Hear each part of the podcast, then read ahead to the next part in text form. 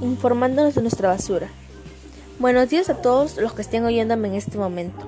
El día de hoy hablaré de un caso en particular que abarca la contaminación del aire en su esplendor. Desde hace más de una década se venían denunciando la mala calidad del aire con el que vivían los chalacos de los distritos de Ventanilla y en Perú, debido a los parques industriales que operaban en áreas habitadas, exponiendo de una forma masiva a los residentes de la zona. En el 2014 se detectó en la Tierra un exceso de plomo de 219% más de lo permitido, además de un 25% más de plomo en el aire de lo saludable. Fue en el 2017 que los reclamos de esta población fueron escuchados. El Diario del Comercio comunicó que en el Estado habían declarado esta zona en estado de emergencia ambiental, debido a las altas concentraciones de plomo en el ecosistema y en la sangre de la población de esta parte del Callao. Al declarar la zona en estado de emergencia ambiental, fueron seis las entidades del Estado que se pusieron al mando del asunto. La Dirección Regional del Callao se encargaría de estudiar los niveles de contaminación en el agua, aire y en el suelo. Organismo de Evaluación y Fiscalización Ambiental el Ministerio de Producción y el Ministerio de Ambiente se encargarían de supervisar que las empresas del parque industrial estarían cumpliendo con las normas ambientales.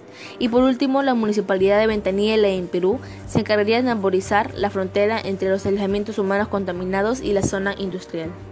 Porque, por cierto, los más afectados eran los asentamientos humanos, Virgen de Guadalupe, las Cosarinas de Guadalupe, Sagrado Corazón de Jesús e incluso un Colegio Nacional de Primaria que prácticamente se encuentra al frente de estas empresas industriales, fundadoras de plomo. Imagínense los niveles de contaminación que ingerían estos pobres niños que solamente querían estudiar y alimentarse de conocimiento.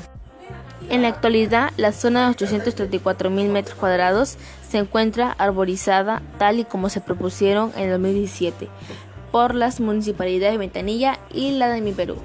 El parque industrial sigue operando en frente de la institución educativa Arturo Padilla Espinosa, pero bajo las normas ambientales correspondientes.